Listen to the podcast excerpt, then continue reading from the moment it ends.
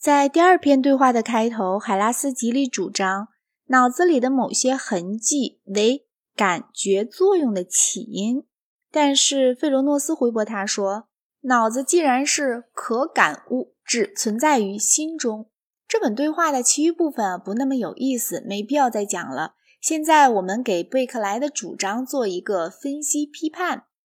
贝克莱的议论分两部分，一方面他议论我们没感知到物质实体，只感知到颜色、声音等等；又议论这些都是属于心的或在心中。他的说理关于头一点完全有折服人的力量，但是关于第二点，毛病在于属于心的这话没有任何定义。事实上，他信赖习常的见解，以为一切事物必定或是物质的，或是心灵的，而且任何事物不兼是二者。当他讲我们感知的不是东西或物质实体，而是性质，而且没有理由认为常识看作是全属于一个东西的各种性质固有的，在某一个与它们各个全有区别的实体内。这时候他的论法是可以接受的，但是等他接下去说可感知性质，包括主性质是属于新的，那些议论便属于很不相同的种类，而确实性程度也大有出入了。有些议论是打算证明逻辑必然性的，另外一些议论是比较经验性的议论。先来说前一类议论，费罗诺斯讲，凡直接感知的东西全是表象。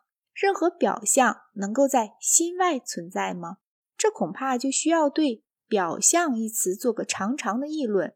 假使认为思维和知觉作用是由主体与客体间的关系构成的，那么便能够把心看成等于主体，而主张心中什么也没有，只在心前有客体。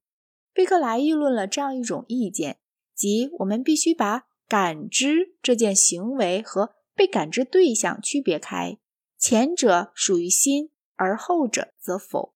他反对这意见的那些道理是含混的，而且也必然如此，因为像贝克莱那种相信有心灵实体的人，并没有驳他的确实手段。他说：“所谓感官的什么直接对象，存在于无思维的实体内，换句话说，存在于一切心的外面。”这话本身就是一个明显的矛盾。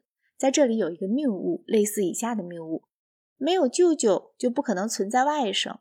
那么贾军是外甥，所以贾军按逻辑必然姓蒋，有舅舅。若已知贾军是外甥，这当然是逻辑必然的。但是从分析贾军而可能知道的任何事情，都推不出这种逻辑必然性。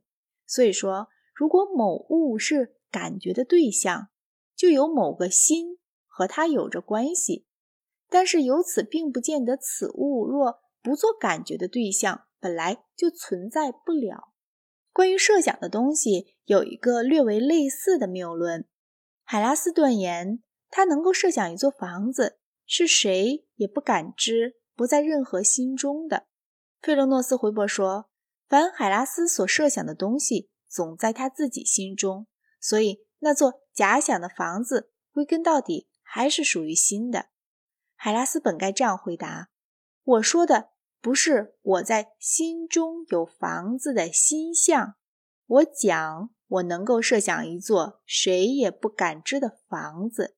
这时，我实在说的是我能够理解有一座谁也不感知的房子这个命题，或更好，不如说。”有一座谁也不感知、谁也不设想的房子，这个命题，这个命题完全由可理解的词构成，而且各词是正确的组合在一起的。这命题是真命题或是假命题，我不知道，但是我确实相信，绝不能指明它是自相矛盾的。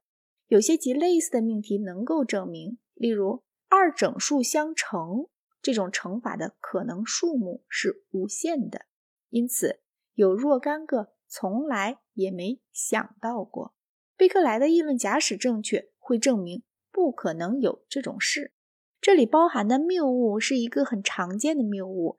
我们用由经验得来的概念，能够构成关于一些类的命题，类中的分子一部分或全部是未被经验到的。举个什么十分寻常的概念，譬如小石子，这是一个来自知觉的经验概念，但是并不见得一切小石子都被感知到，除非我们把被感知这件事实包括在我们的小石子的定义中。只要我们不这样做，未被感知的小石子这个概念在逻辑上就无可非议。尽管要感知这概念的一个实例，照逻辑讲是不可能的。议论概括说来如下：贝克来讲，可感对象必是可感觉的，甲是可感对象，所以甲必是可感觉的。但是，假如 B 字指逻辑必然性，那么甲如果 B 是可感对象，这议论才站得住。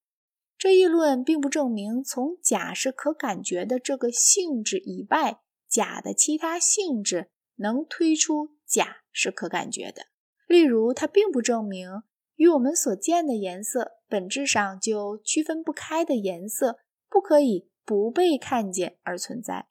我们根据生理上的理由，尽可相信没这种颜色存在，但是这种理由是经验性的。就逻辑而论，没有理由说不存在眼睛和脑子就没有颜色。